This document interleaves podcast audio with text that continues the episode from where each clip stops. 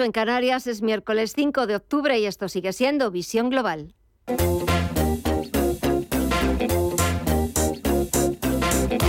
Esto es Visión Global con Gema González.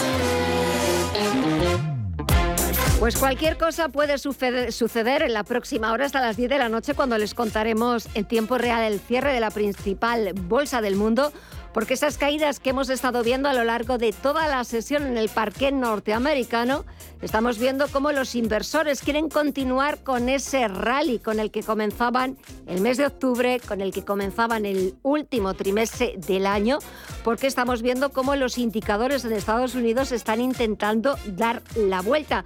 O las caídas para algunos de los índices son timidísimas. Es el caso, por ejemplo, del promedio industrial Dow Jones, que prácticamente repite niveles de apertura en los 30.314 puntos.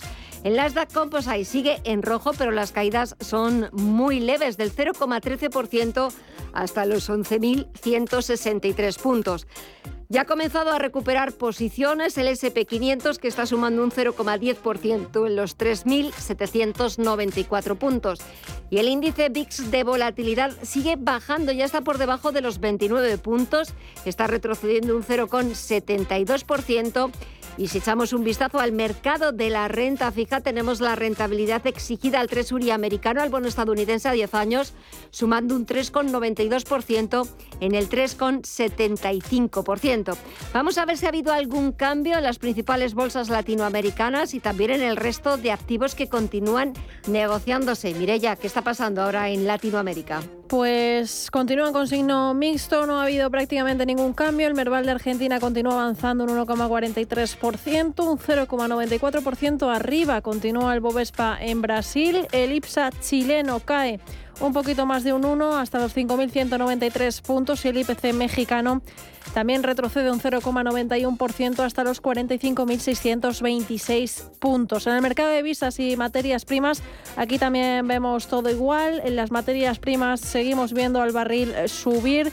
Eh, a pesar de esa decisión de la OPEP Plus de reducir los barriles en 2 millones al día, el barril de Bren eh, avanza casi un 2% hasta los 93,58 dólares, mientras el West Texas se anota una subida del 1,64% y cotiza en los 87,94 dólares. El oro, por su parte, continúa con descensos del 0,24% y cotiza en los 1.726 dólares la onza. El euro y la libra en su cruz contra el dólar siguen perdiendo, un 0,9% es lo que se deja el euro y la libra un 1,06. Y en las criptomonedas seguimos viendo números verdes para las principales. Se anota casi un 1% tanto el Bitcoin como Ethereum en los 20.329 dólares eh, la principal moneda virtual, y en los 1.364 dólares el Ethereum. El Ripples avanza un 2,8, un 0,09% se deja Cardano y Solana cotiza con una subida del 0,24% hasta los 34,24 dólares.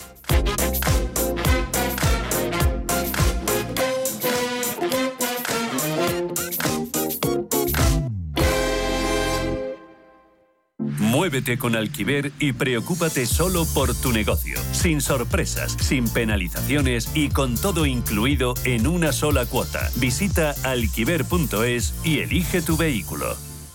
Si caminas solo, irás más rápido. Si caminas acompañado, llegarás más lejos. Luna Sevilla es su asesor patrimonial de referencia. Prestando nuestros servicios como agentes de Caser Asesores Financieros, somos una empresa con amplia experiencia profesional y una clara apuesta por la formación de calidad, la información transparente y objetiva y por el asesoramiento financiero personalizado y continuado. Si desea más información, visite lunasevilla.es o llámenos al 91 762 3442. Si te da por hacer más por el planeta de lo que ya haces, en el Santander calculamos tu huella de carbono y te mostramos proyectos sostenibles para compensarla desde la app. Si te da por ayudar más, Santander te ayuda a ayudar. Por si te da, Santander. Por ti, los primeros. Escucha cada jueves de 1 a 2 de la tarde en Radio Intereconomía Negocios de carne y hueso. El programa para emprendedores, startups y pymes líder en habla hispana. Con Mariló Sánchez Fuentes.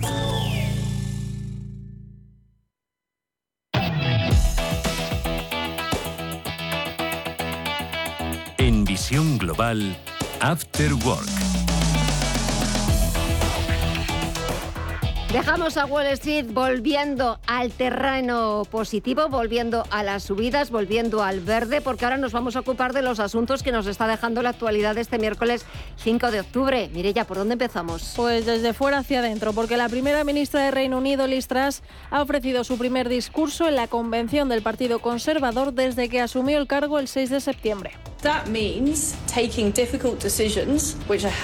Y ha prometido seguir adelante con su plan económico, aunque provoque perturbaciones, porque no todo el mundo estará a favor de ese cambio, pero todos se beneficiarán de su fruto, una economía que crece y un futuro mejor. Entre las medidas presentadas en su mini presupuesto se incluyen la cancelación de aumentos de impuestos al público y a las empresas previstos por el gobierno de Boris Johnson, reducciones de tasas en la compraventa de viviendas, obligación a los sindicatos de consultar con sus afiliados o ofertas de la empresa para evitar huelgas y reducción del 20% al 19% del tipo fiscal a rentas de hasta 57.000 euros anuales, porque recordemos que tuvo que dar marcha atrás a la rebaja del impuesto a los ricos. Y ya aquí en nuestro país los presupuestos han vuelto a ser los protagonistas. De hecho, durante la sesión de control al gobierno, Cuca Gamarra ha acusado a Pedro Sánchez de acordar unos presupuestos por puro cálculo electoral.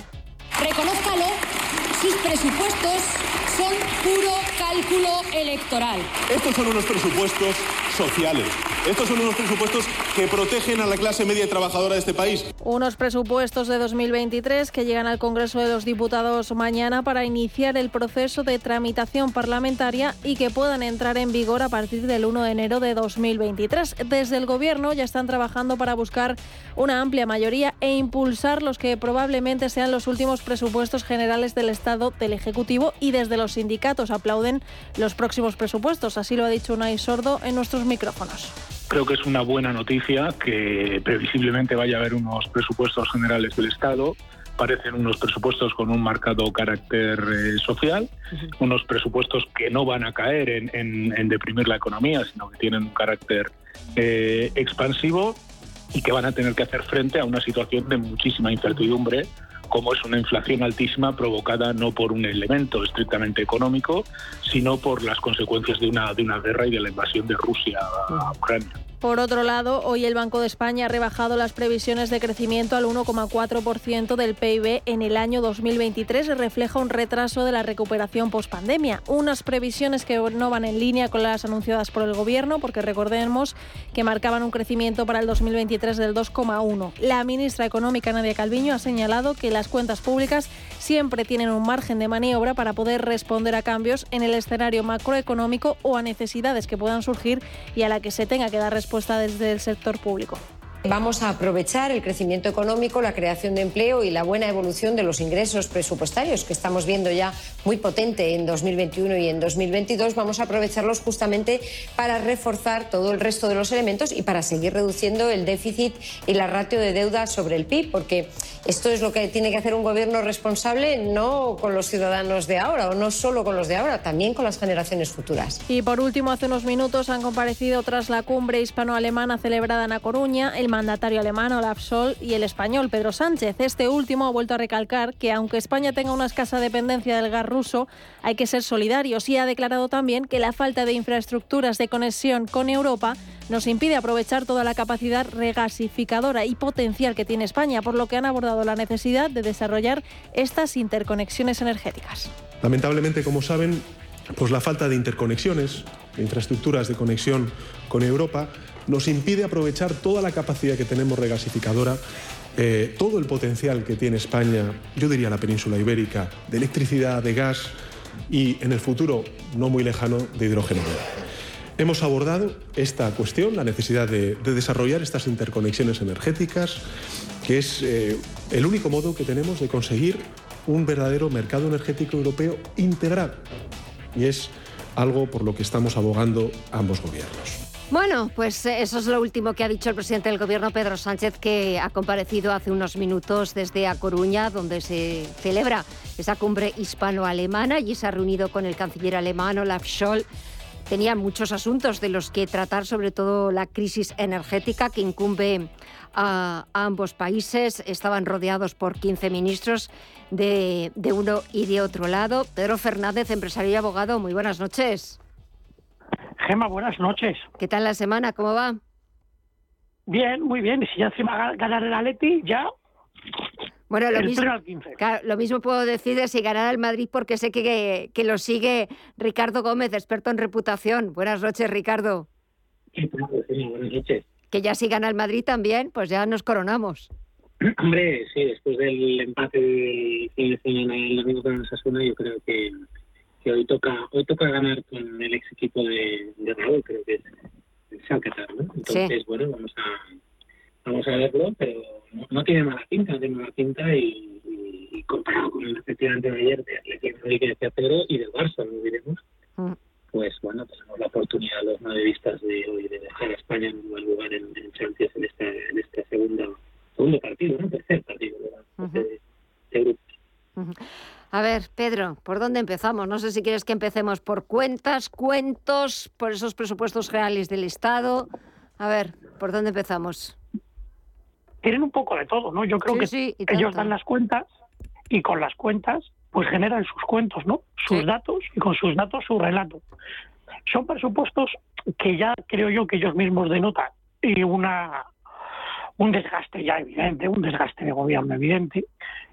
Y entonces, bueno, eh, sí tengo que destacar, por poner algo positivo, el hecho de que se haya querido mm, rellenar la así llamada muchas de las pensiones, que no se venía haciendo desde hace ya años, nueve, diez años, si no recuerdo mal, o incluso algo más.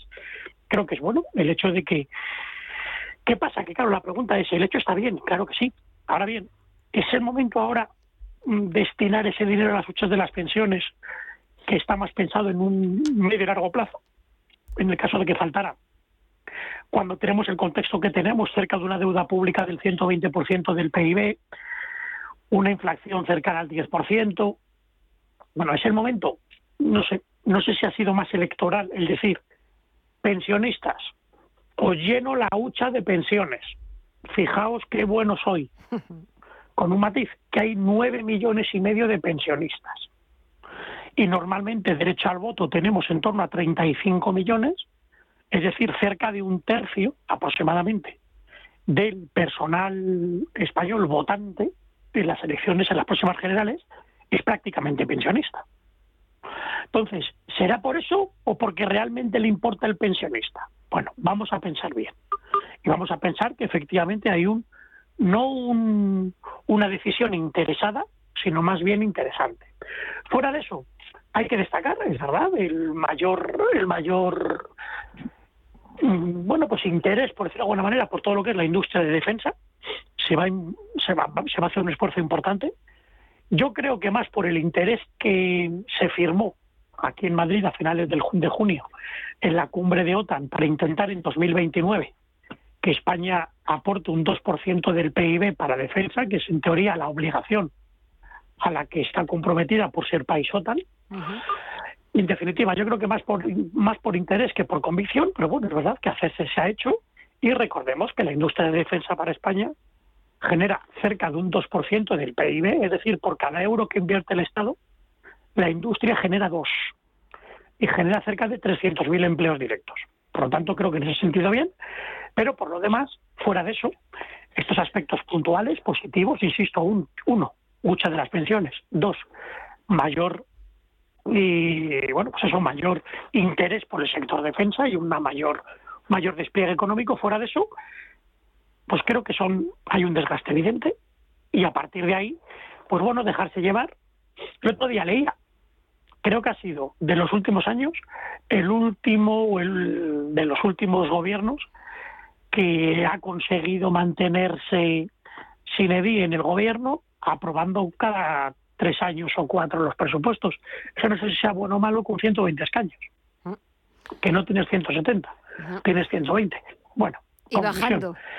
Y bajando. Y bajando, y bajando, y bajando mucho además, y bajando mucho. Entonces, bueno, ya termino. Conclusión que bueno, que son presupuestos que es para, pues eso, para lo que te queda ya en el convento, pues apruebo lo de dentro, bien, poquito, y a partir de ahí, pues bueno, ya despedida y cierre, ya se ven, no digo fuera, pero sí, un empujoncillo a los pensionistas, un empujoncillo al sector defensa y, eh, un empujoncillo a los Gracias por los servicios. Escucha, y un empujoncillo también a los funcionarios, ¿verdad, Ricardo? Sí, Sí. Bueno, tres y medio, ¿no? Pero vamos, yo, eh, lo de los pensionistas, un ocho y medio, un empujoncillo, pues teniendo en cuenta que la previsión ¿no? de, de inflación para el año que viene, según la OCDE, es el 5, según el gobierno, creo que está hablando de un 5,6 el Banco de España, el gobierno te habla de un 5 y algo, algunas previsiones de un 6 y pico, con el BBVA, pues hombre, un ocho y medio Estamos hablando de casi 20.000 millones de euros, estamos hablando de aumentar eh, significativamente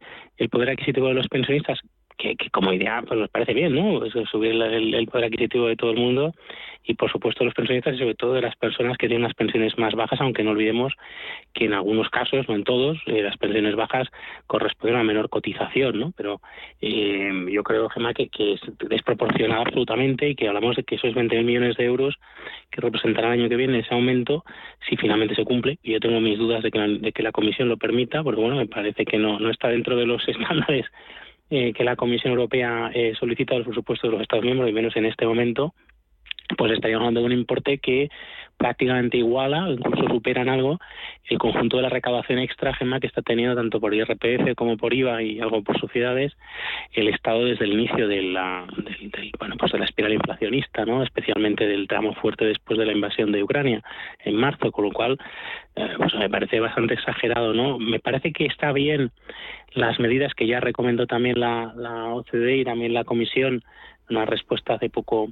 eh, por parte de la comisaria a, a, lo que tienen que ser las medidas de los Estados miembros a la hora de compensar, más que reducir impuestos, compensar económicamente, eh, pues vía desgrabaciones, vía ayudas a, a determinados colectivos hay un hay una medida que se ha tomado que es que ya se había tomado en su momento que es pues la ayuda ¿no? de 100 euros por mes 1.200 euros al año en la creación de rentas una desgrabación eh, a las madres trabajadoras con niños menores de tres años. Ahí hay un pequeño tema que me parece sorprendente Gema que es que eh, bueno pues en el caso de que las dos progenitoras sean del mismo sexo las dos tienen derecho a aplicarse la deducción no pero un poco eh, bueno como idea general pues está bien de nuevo pero pero me parece bastante eh, pues eso, ¿no?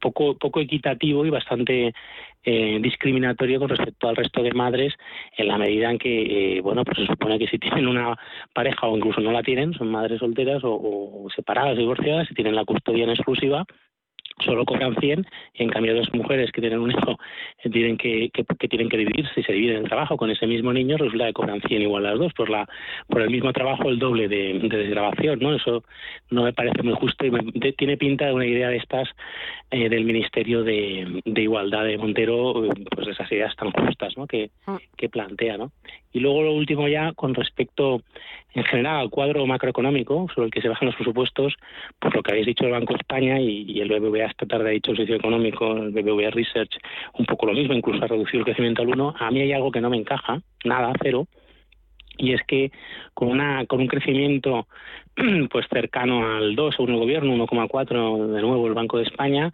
Estamos hablando de una tasa de paro similar. Es verdad que desde 2012 en España se crea empleo se ha creado empleo por debajo del 2% de crecimiento. Hasta ese momento no pero es debido a la serie, una serie de reformas que el gobierno Rajoy introdujo, singularmente, aunque no solo la reforma laboral, pero en este contexto, Gema, parece muy difícil que la tasa de paro se sitúe por debajo del 13%, solo un 0,1 más, 12,9 con un 1,4 según el Banco de España en este caso. El gobierno, insisto, que es peor, todavía el dato es más menos creíble, con un 1,4, un 1%, un menos de un 2 en todo caso de crecimiento, ¿no? Y eso asumiendo, y acabo que, que, el, que el cuadro macroeconómico, estoy convencido, lo hemos visto ya tres o cuatro veces en, unos, en solo tres meses, se va a volver a, a, reformular y a la baja, ¿no? Yo creo que, en resumen, Gema, presupuesto en general poco creíble, muy electoralista y que no son los presupuestos que necesita España para afrontar el peor año de, esta crisis que hemos empezado por pandemia, de la crisis energética y de inflación de la eh, bueno, pues el crecimiento de la inflación desde el 21 y que va a ser el año 23, ¿no? Yo creo que no, no responde a las necesidades del país en su conjunto, más allá de cosas concretas que están bien, ¿no? Pero quizás Ricardo y, y Pedro sí que responden a que 2023 es año electoral, tenemos elecciones autonómicas, municipales, quizás también adelanto de, las generales para diciembre del próximo año y había que tirar la casa por la ventana, como dice el refrán, porque ayer los partidos de la oposición lo que criticaban es que son los presupuestos más gastones, Pedro, de la historia. Por eso digo que en el fondo yo creo que son más interesados que interesantes. ¿Por qué? Porque si realmente tienes una visión de Estado, ¿de dónde sacas para tanto como destacas? ¿Cómo eres capaz de hacer esa generación y esa, ese despliegue tierra, mar y aire cuando en el fondo tienes una deuda del 120% de tu PIB?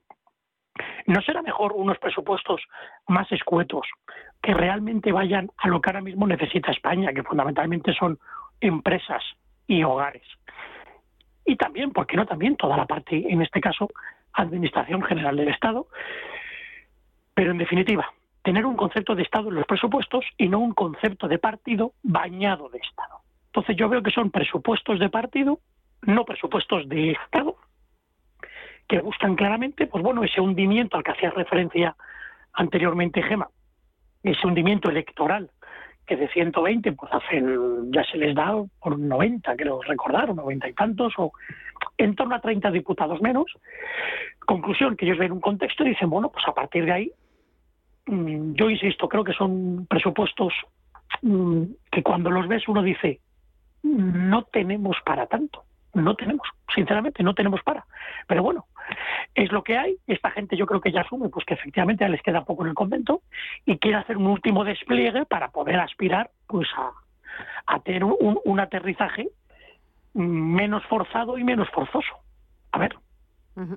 Eh, Ricardo a, mí es el concepto de clases pasivas y clases cautivas, que van bastante de la mano a menudo, eh, me gusta menos cero, ¿no? Que y yo creo que ese tipo de políticas, desde luego, como dice Pedro, desde el punto de vista de país o de Estado, en este caso serían presupuestos de Estado para el país, eh, pues lo son, ¿no? Son efectivamente, eh, básicamente, está, es muy claro, yo no creo que haga, yo, creo que hay datos que es que se comentan por sí solos, ¿no? Son presupuestos de partidos, son presupuestos para intentar, eh, bueno, remontar las encuestas y tener el peor, el mejor resultado posible y el menos malo para el PSOE en mayo, vamos a ver las de diciembre que no serían adelantadas, en diciembre ya serían, digamos, el periodo normal, el 10 de diciembre, sería autoconvocatoria, autodisolución de las Cortes en, a finales de octubre, Gema, pero en todo caso es claro que es el año electoral donde va casi todo, menos las europeas y algunas comunidades, menos cinco comunidades, y, y pretende bueno pues comprar no al final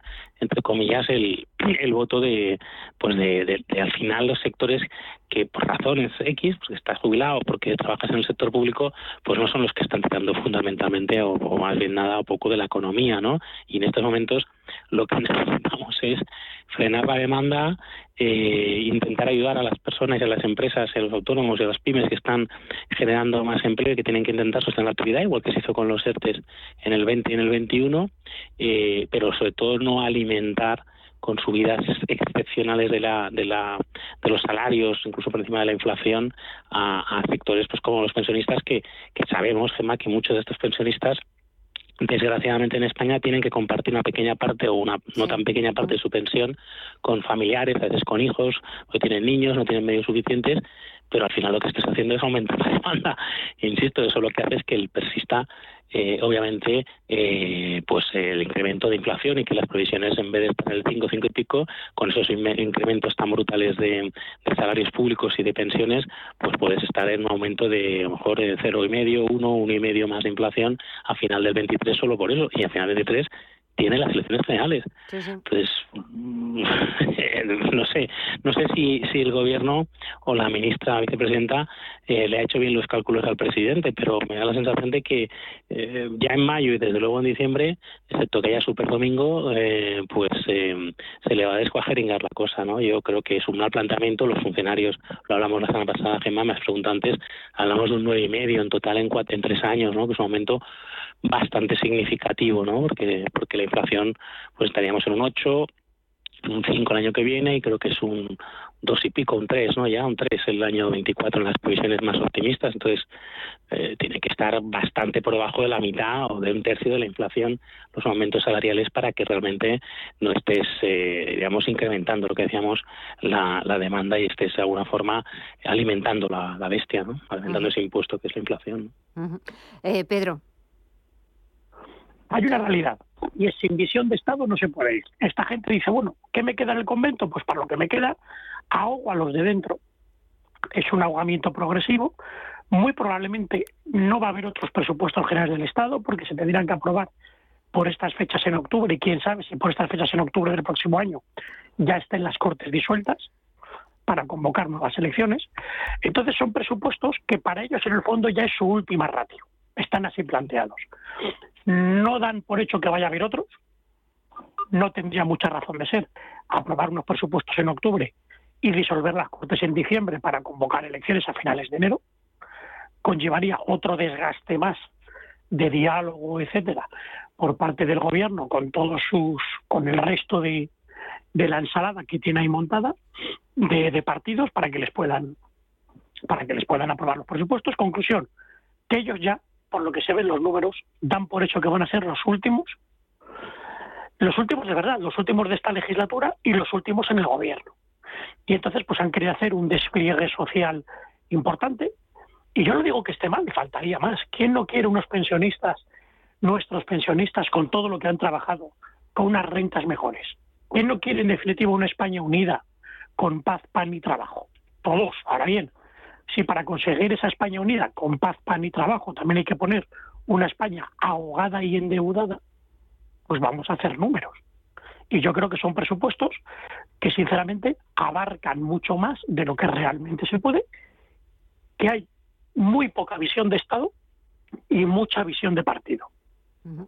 Y sobre todo que eh, tenemos sí los presupuestos, los ha aprobado el Consejo de Ministros, ahora tienen que pasar en su trámite parlamentario, Ricardo, y aquí vendrán, claro, todos los socios que colocaron a Pedro Sánchez en Moncloa, eh, pues llamando a Moncloa y diciendo que hay de lo mío. Sí, sí, esto es como lo del hotel, ¿no? Que te has pegado una fiesta, has abierto claro. la neverita, te has consumido todas las botellas y ahora te están esperando abajo en la recepción con las facturas, claro, porque ya se acaba y crees con que no, pero te están esperando, ¿no? Pues te están esperando el tío Paco con las rebajas, que Sí, se llama sí. en este caso el tío Gabriel y el tío, no me acuerdo cómo se llama el, el diputado de, el portavoz del PNV, pero vamos, eh, están esperando, vamos a ver qué hace el PNV, ¿eh? porque el PNV Sí, se iba a sorprender ayer Gema eh, junto con el PP, cosa que no me extraña, de que se anunciase un acuerdo del pacto para los presupuestos de un gobierno que es de coalición, aunque otro día decía Alfonso Guerra que eso no era un gobierno de coalición, que lo que había era dos partidos que se habían unido eh, que en el fondo eh, una coalición es cuando van a la par, claro, efectivamente si, si vas a la par no, no anuncias que te has puesto de acuerdo en el propio gobierno, porque el gobierno presenta los presupuestos, no, se los, no los acuerda consigo mismo, ¿no? Es un indicador bastante claro de que de que efectivamente pues hay electoralismo, hay cada uno tira por su lado, eh, Aitor Esteban, que no me salía el nombre sí. del portavoz del PNV, pues no, pues trae con las facturitas eh, y el resto más o menos lo mismo, luego ya hay facturitas más pequeñas, ¿no? Estos tendrán el whisky, la ginebra y luego ya los otros son la botellita de agua, ¿no? Entonces, bueno, mm, pero pero en el fondo van a ser retoques. Yo eh, sobre el tema de las elecciones muy brevemente eh, que decía ahora Pedro, comentaba, ¿no? De si os ir adelante y tal. Yo lo dejo ahí, estamos a 5 de octubre, ya sabes, tema que me gusta apostar. Eh, si a principios del año que viene el gobierno de no coalición eh, se rompe, con el relato que Bolaños invente para Sánchez de eh, porque es Podemos el culpable y Yolanda y Pedro no son los culpables, entonces tenemos super domingo, no elecciones anticipadas en enero, sino super domingo eh, electoral en mayo con todo el riesgo que supone. Pero Sánchez es una persona que lo ha demostrado que el riesgo tiene apetito al riesgo, una aversión, ¿no? Eh, entonces ahí lo dejo encima de la mesa. Y eso en estos momentos tiene una probabilidad pues en torno a un 10, 20%, pero si ocurre eso la probabilidad cambiaría radicalmente al lado contrario y estaría en torno a un 80, 90%. Ujú. Eh, si seguimos apostando, Pedro, ¿tú por qué apostarías? A ver, yo entiendo que por un lado tiene lógica desde un punto de vista electoral para cerrar, pero si es verdad, no olvidemos que en España le corresponde la presidencia de la Unión Europea a partir del 1 de junio. Entonces, si se diera el superdomingo, que tiene lógica desde un punto de vista electoral, señores, estamos en caída libre, cuanto antes adelantemos las elecciones, menor es el piñazo, está claro. Ahora bien, la pregunta es, ¿querría asumir Pedro Sánchez con ese narcisismo tan exacerbado que tiene el evitar presidir Europa por convocar una semana antes, hablamos del tercer domingo de mayo, que es a lo que, a lo que se refería Ricardo, convocar autonómicas locales y en este caso también generales, con el famoso superdomingo. Eso conllevaría no presidir Europa él. Él, a partir del 1 de junio, los seis meses, el último semestre del año. O julio. Entonces. Julio, el 1 de mm, julio, la segunda semestre. Entonces, ahí voy. Si ya no eres presidente como tal, porque has convocado elecciones, y eres presidente todavía en funciones, pero simplemente eso, ya no puedes llevar a cabo la presidencia de la Unión los, el último semestre. Mm. ¿Asumiría ese riesgo? ¿Dejaría de presidir con el narcisismo que, que le preside, nunca mejor dicho, al presidente, el presidir la Unión Europea con todo lo que conlleva ahora de destinar fondos Next Generation, fondos FEDER también, y crear toda esa capa, digamos, de amiguismo generalizado en torno al socialismo europeo y por extensión a él, y quién sabe si postularse como posible presidente socialista europeo, que también se baraja esa opción, por el hecho de adelantar elecciones. Entonces yo creo que por un lado, como digo, pues sí, desde un punto de vista estrategia electoral habría que adelantar elecciones, sí, porque parece que la caída es libre y sin paracaídas. Ahora bien, por otro lado conllevaría un impacto importante. Dejas de presidir la Unión Europea el último semestre. No sé qué van a hacer. Yo creo que al final creo, va a priorizar por su narcisismo y a por mucha caída que haya, terminará presidiendo el último semestre la Unión Europea. Sí, sí, porque vamos, eh, sobre todo, que lo habéis mencionado aquí eh, muchas veces, o sea, es verdad que Pedro Sánchez está esforzando mucho más por dar una imagen en el exterior que no la está dando aquí en España. Es como si estuviera ya moviendo, moviéndose o moviendo papeletas para, para que después de, de cuando se convoquen las elecciones, que lo que no sabremos es si se presentará la reelección o empezará a buscar otro trabajo fuera de España. Ricardo. No lo sé. Yo, yo sobre lo de las elecciones, decía Pedro del Superdomingo, tengo una pequeña pequeña un pequeño pero que es excepto en el año 96 cuando cuando Felipe González y, el PSOE en Andalucía que era Manuel Chávez el presidente de la Junta decide convocar anticipar las elecciones a marzo del 96 y convocar también las andaluzas anticipadas Chávez lo hacen porque el porque el PSOE tenía un gran empuje en Andalucía. Andalucía es la comunidad tiene más población más censo y aporta más diputados al Congreso. Después es Cataluña si no recuerdo y luego Madrid y entonces buscaron ese efecto que efectivamente, aunque nunca sabemos bien bien si solo fue ese efecto o el propio efecto González, pues ayudó a que el PSOE perdiese las elecciones por menos distancia, que no tuviera mayoría absoluta, eh, que no la tuvo ¿no? en aquel marzo del 96. Pero excepto en ese momento, en todos los demás, cuando tú superpones unas elecciones generales a unas elecciones en 12 comunidades en este caso, Castilla y León no las va a celebrar y, y todos los municipios de España, que en el fondo es una especie de segundas generales, porque es la única otra convocatoria junto con las europeas donde se vota en todos lados, al mismo tiempo en todos los municipios de España, eh, tienes el gran riesgo de que el efecto nacional, que va por encima, es más potente, al final lo que haga es al revés, es dañando todavía más las perspectivas de gente como Paje en Castilla-La Mancha o gente como Puig en, en Valencia, la comunidad valenciana en concreto, que están ya diciendo y dando señales, Gema, de queremos salvarnos y queremos hacer una política incluso fiscal o tributaria diferente en estas comunidades autónomas a la que está haciendo hasta ahora el, gobierno de Sánchez y Moncloa. ¿no? Justamente por eso, porque saben que el efecto, el elemento que daña más pronto las perspectivas totales del PSOE es el propio Pedro Sánchez.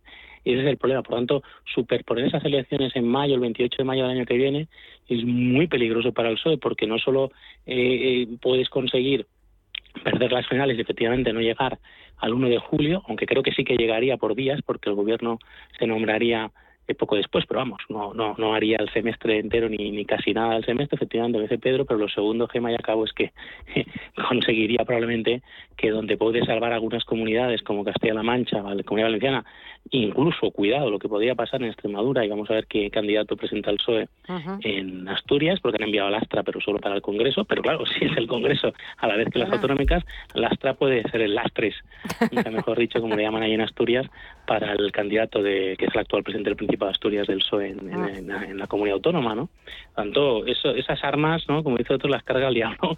Y yo creo que sería mucho más perjudicial porque Sánchez es el activo negativo en esta partida electoral del año que viene ¿no?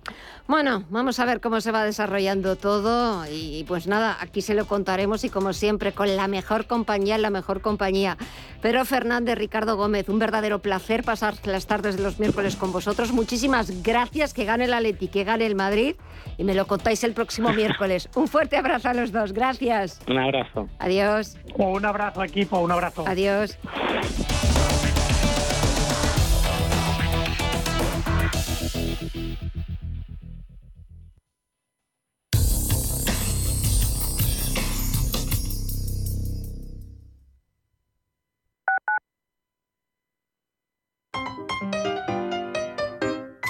Ahorra agua con Isabel del Segundo. Esto va en serio. El ahorro de agua no entiende de estaciones. Es importante todo el año, así que os lo recuerdo. ¡Ese grifo! Más consejos para ahorrar agua en canaldeisabelsegunda.es. Canal de Isabel Segunda. Cuidamos el agua. Cuando estás a 40 grados, tirado en la cuneta con el coche abarrotado esperando una grúa mientras ibas rumbo a tus vacaciones, ¿qué seguro elegirías? ¿Cuánto queda? Mafre, la aseguradora de más confianza en España. La asistencia que nunca falla. Los mercados financieros. Las bolsas más importantes. Información clara y precisa. Esto es Radio Intereconomía. Donde tú ves trabajadores, el Instituto Regional de Seguridad y Salud en el Trabajo lleva 25 años trabajando para prevenir sus riesgos laborales. 25 años comprometido con la vida. Infórmate cómo en el 900-713-123. Comunidad de Madrid. Urbanitae es una nueva plataforma de inversión inmobiliaria que te permite invertir a lo grande con cantidades pequeñas. Uniendo a muchos inversores, logramos juntar el capital suficiente para aprovechar las mejores oportunidades del sector. Olvídate de complicaciones. Con Urbanitae ya puedes invertir en el sector inmobiliario como lo hacen los profesionales. Escápate de Madrid y ven al restaurante El Torreón en la cima del Monte del Pardo. Las mejores carnes y pescados desde 40 euros, vino incluido. Carne picaña brasileña y lomo de buey auténticos. Disfruta de los mejores platos de cuchara y de paella con langosta y de grandes vinos y licores en sus siete amplísimos salones y terrazas. Cocina abierta de 11 de la mañana a 1 de la madrugada ininterrumpidamente. Parque infantil, gran parking, restaurante El Torreón. Naturaleza a 10 minutos de Madrid. Reservas en restauranteeltorreón.com.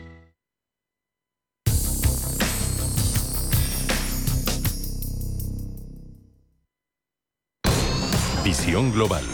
Los mercados. Bontobel Asset Management patrocina este espacio. Y de vuelta a las principales bolsas europeas han vuelto las caídas a los parques europeos tras el rebote de las dos últimas jornadas y en el caso del IBEX 35 el selectivo Mire ya ha cerrado en los 7.579 puntos, pero con Repsol subiendo a contracorriente. Sí, el único valor en positivo que ha sumado un 2,58% apoyado en el recorte de la producción de petróleo acordado por los países de la OPEP+. Como decíamos, el IBEX 35 se ha dejado un 1,52% con 34 valores en negativo. Las mayores presiones bajistas sobre el IBEX han procedido de valores como Telefónica, que ha caído un 3,17%, otro peso pesado como Santander, se ha dejado un 2,31. Las acereras como Acerinox han perdido un 2 0,57% y ArcelorMittal un 1,89%. Y la Socimis como Colonial, que ha sido la peor, dejándose un 5,18% y Merlin Properties con caídas del 3,43%, también han destacado en los retrocesos. Y por último, la rentabilidad del bono español supera ya el 3,2%. Echamos un vistazo, vamos a ver qué nos depara mañana jueves en nuestra agenda. Pues la producción industrial de agosto será la principal referencia macro de España en una jornada en la que el Tesoro Público tiene una nueva cita con los mercados, una subasta de obligaciones en la que espera captar hasta 5.750 millones. En la eurozona, Eurostat publica las ventas minoristas de agosto y el BCE saca a la luz las actas de su última reunión de política monetaria. De Estados Unidos nos llegarán las peticiones semanales de subsidio por desempleo. Bontobel Asset Management ha patrocinado este espacio.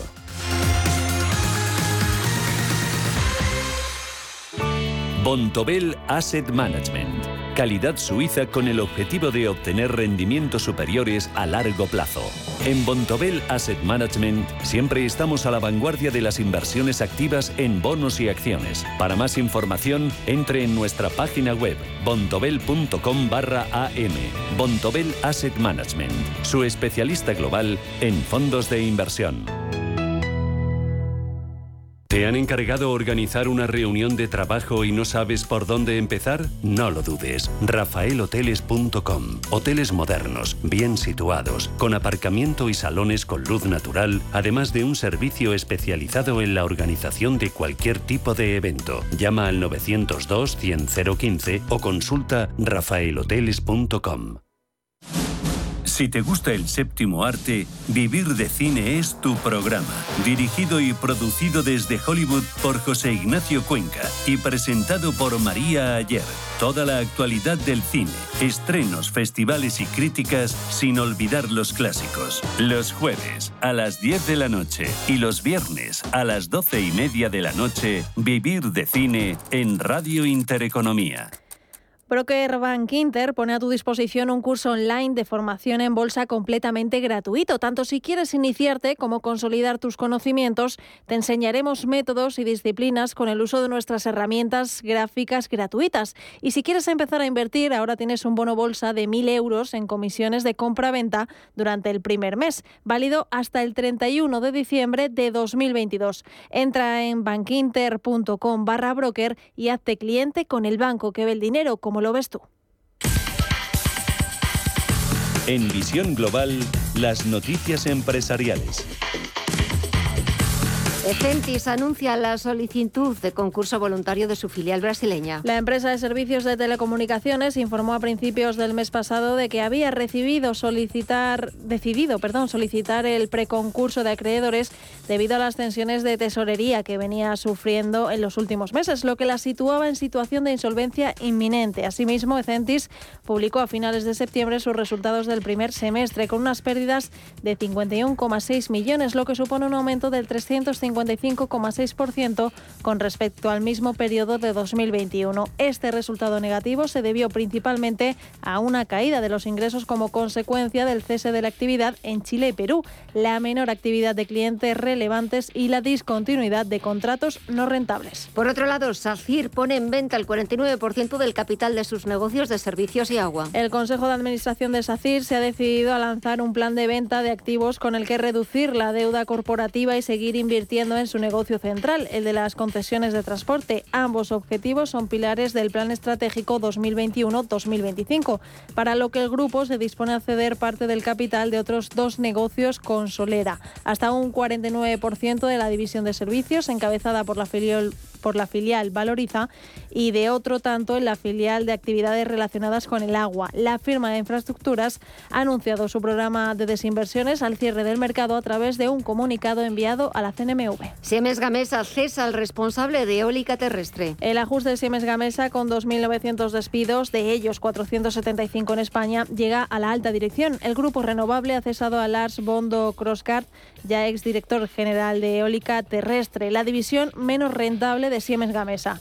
El consejero delegado Hochen Eiklog asumirá sus funciones hasta que se designe el sustituto de Bondo. Su carrera en el fabricante de aerogeneradores ha sido efímera, puesto que se incorporó en 2021 tras una carrera profesional en otras empresas del sector como Vestas y Nordex Acciona. Y por último, la gestora inmobiliaria Azora entra en el negocio de los cultivos. Azora toma una participación del 33% de ISFA, gestora de proyectos agrarios, a través de una ampliación de capital que garantice el plan de crecimiento de esta firma agrícola. La hoja de de ruta de ISFA, con sede en Vitoria, busca desarrollar 10.000 hectáreas de almendros y alcanzar un EBITDA en 2022 de 8 millones de euros. En los últimos cuatro años, la compañía ha transformado cerca de 3.000 hectáreas de cultivo, ha invertido más de 75 millones y tiene una cartera de fincas en desarrollo que supera las 6.000 hectáreas. El proyecto también incluye una nueva planta de transformación en Extremadura que permitirá aprovechar los subproductos de la almendra.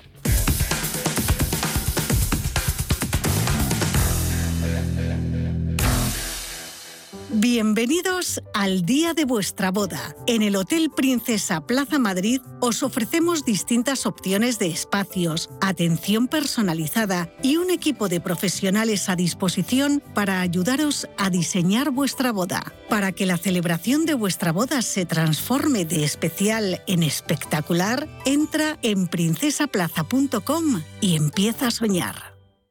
Hoy en día, encontrar la herramienta que pueda resistir el paso del tiempo es fundamental en la renta fija. Es por eso que MFS Investment Management adopta un enfoque Active 360. Visite mfs.com barra Active 360. Llega a Madrid la historia que emocionó a toda una generación. No te pierdas la historia interminable, el musical, en el Teatro Calderón. Adéntrate en el maravilloso mundo de fantasía y vive con todos sus personajes una aventura increíble.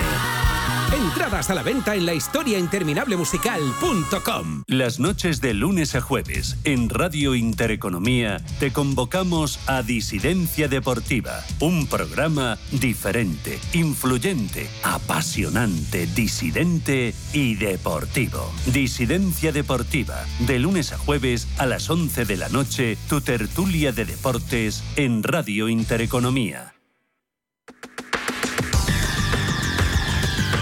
El análisis del día con visión global.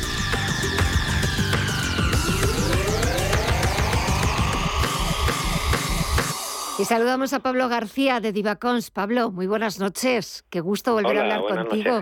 ¿Qué tal estás?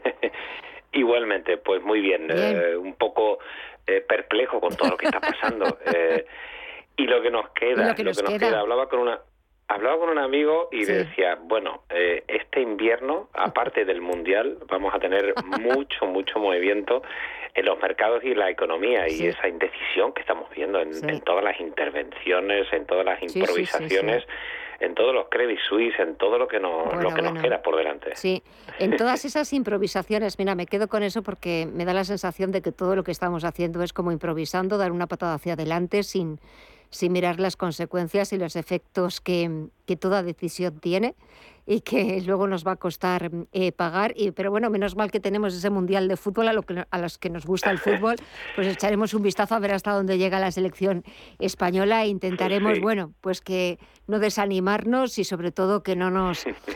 Porque es verdad, echas un vistazo, mira cómo está el Reino Unido, que la primera ministra se envalentonó con esa propuesta fiscal eh, y sobre todo se le revelaron los Tories, muchos eh, diputados conservadores, se les reveló el mercado, se les reveló el Banco de Inglaterra, ha tenido que dar marcha atrás, aunque ya sigue insistiendo que va a llevar a cabo la mayor rebaja de impuestos en el Reino Unido en los últimos 50 años. Mira aquí en España esos presupuestos y hoy el Banco de España, mira Italia, mira Francia, si es que miremos dónde miremos. Sí, así es, y esa improvisación es la que el, el, mercado nos tiene locos y no sabemos para dónde tirar, y por eso esos rebotes técnicos. Has hablado de la improvisación.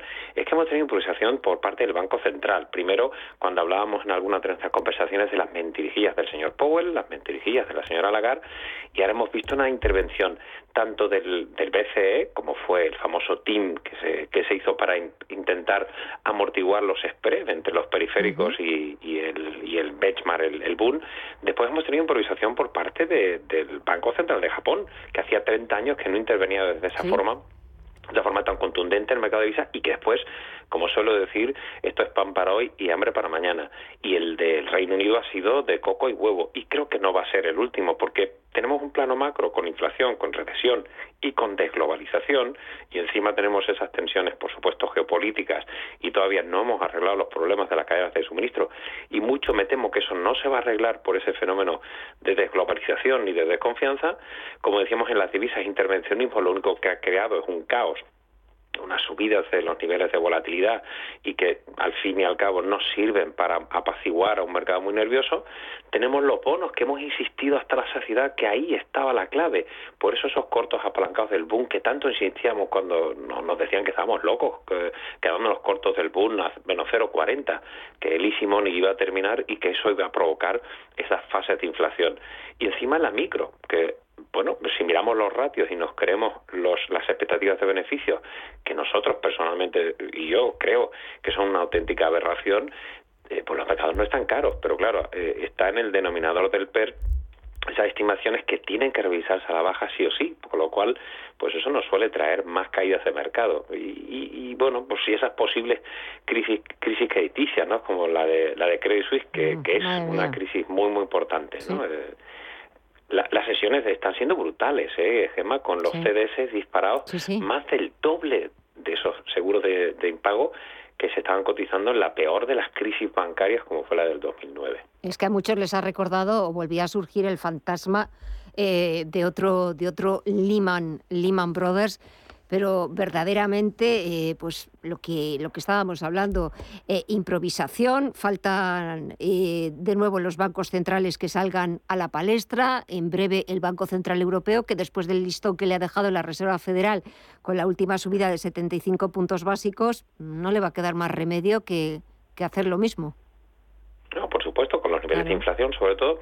Es verdad que estamos teniendo, es curioso, ¿no?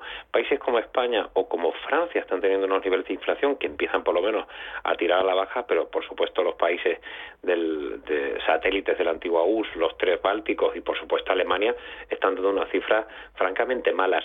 Yo me quedaría con un punto importante. Has mencionado el tema Lehman, que se está hablando mucho, por supuesto, con, con, Credit Suisse.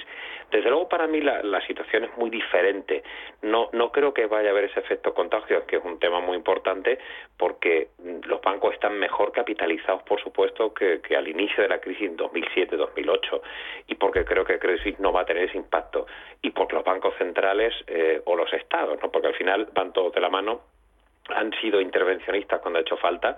Nosotros hemos rescatado a, cajas, lo ha hecho también con, con, pequeños bancos Alemania, lo ha hecho Reino Unido con, con, bancos tan emblemáticos como Royal Bank of Scotland, etc. Entonces, eh, si tienen que fusionar con UBS o tienen que capitalizarlo, o esa ampliación de capital de 4.000 millones de dólares, como se especula, se hará y yo creo que se amortiguará un golpe, pero que de todas formas eh, está siendo importante en esos niveles de de, los digamos de los seguros contra el pago. Oye, ¿qué le habrá hecho cambiar al señor Elon Musk para ahora sí querer comprar de nuevo Twitter? Porque lo de este, lo de este señor, un día dice una cosa, al día siguiente se contradice, luego vuelve a decir otra cosa. ¿Al final la va a comprar o no la va a comprar? Yo siempre he pensado que le iba a comprar, pero es que este hombre, como no somos genios como él, pues en esas cabecitas pues tienen que, saltar chispas, ¿no? Eh, pero la, la verdad que no, a mí no me gusta, ¿no? Es decir, no me gusta que, que, que estos vaivenes, ¿no? Esta intromisión per se no me gusta que un señor, eh, que no voy a poner yo en duda la capacidad, por supuesto, Dios me libre de lo más, pero estamos hablando de una, de, una red social. ¿Qué necesidad tiene de controlar, nunca mejor dicho, una red social un señor como Elon Musk? Es decir, a mí estos movimientos personalmente no me gustan, independientemente de que se pague una prima importante con esos 54,20 dólares por acción, con esos 44 mil millones de dólares. Estamos hablando de meterte en los medios de comunicación, digamos, de la modernidad.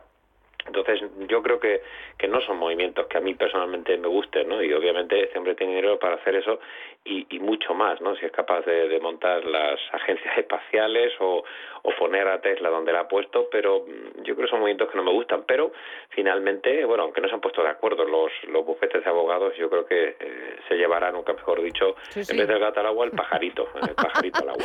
el pajarito azul, sí, sí. Eh, cuidado que no, que, no se, que no se ahogue el pajarito azul, a ver si con, con tantos experimentos, ¿verdad? Se nos acaba el pajarito azul. Bueno, y la decisión de la OPEP. Madre mía, qué disgusto tiene Estados Unidos. ¿Qué le ha parecido cortoplacista esa decisión de recortar la producción en dos millones de barriles diarios?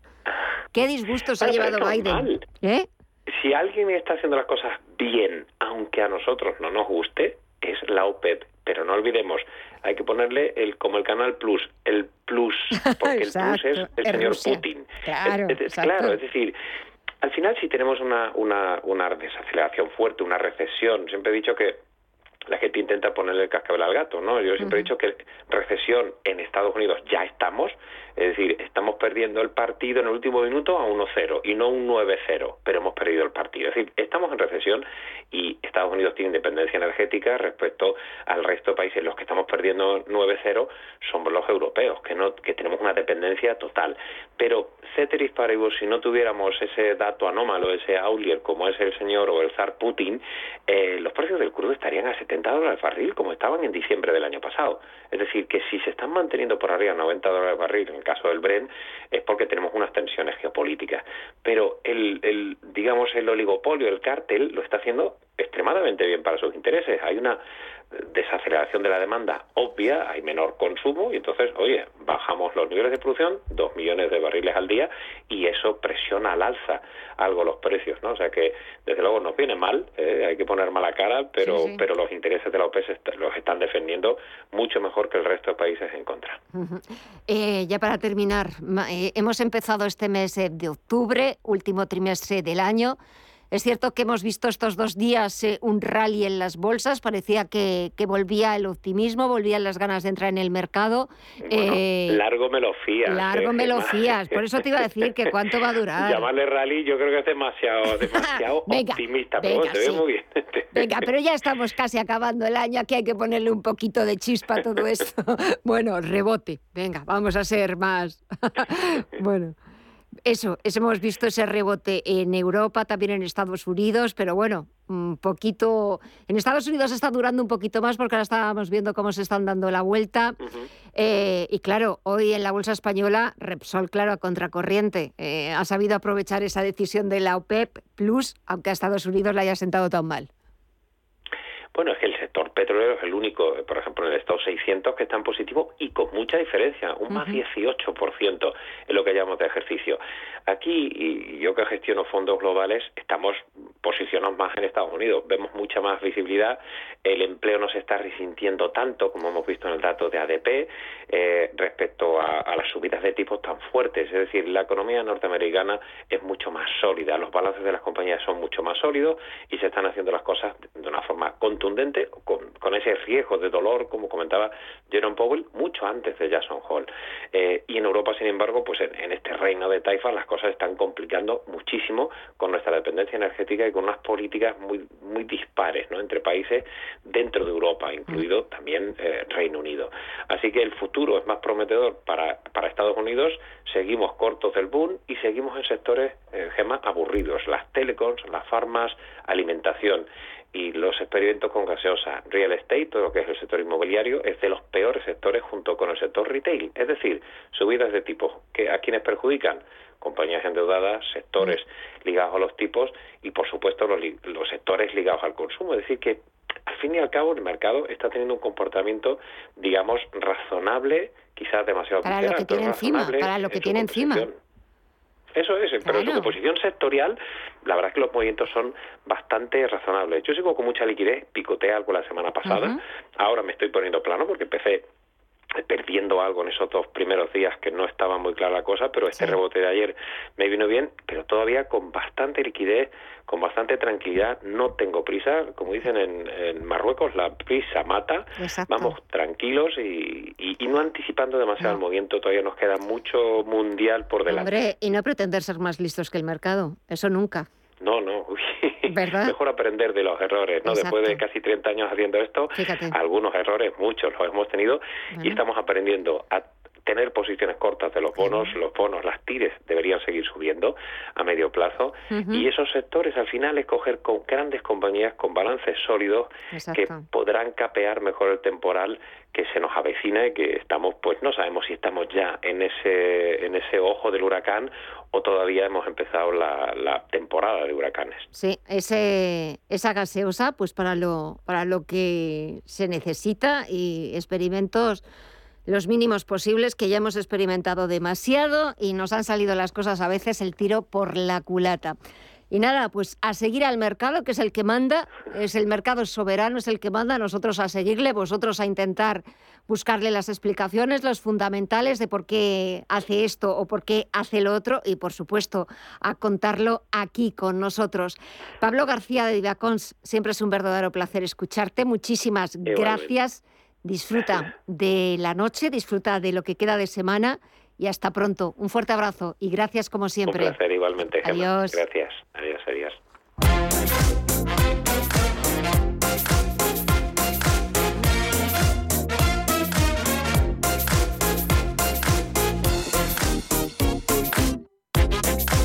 Así ponemos punto final con las opiniones de los mejores, con la opinión de Pablo García de Divacons, de cómo está viendo el mercado de los, todos los años que lleva él eh, gestionando el patrimonio de sus clientes con prudencia, seleccionando un poquito de aquí, un poquito de allá y en liquidez. El mercado, se lo repetimos una y otra vez, es soberano. El mercado es el que manda y nosotros a obedecer. Y a darles a ustedes las gracias, como siempre, por acompañarnos un día más, por permitirnos que les ofrezcamos una visión de la actualidad de lo que ha pasado en el mundo, pero también con ese plus añadido de las opiniones de los mejores expertos con tertulios. Mañana volveremos con más información, con más bolsa, con más entrevistas, con más análisis, pero será a partir de las 8 de la tarde, las 7 en Canarias. Descansen y hasta mañana.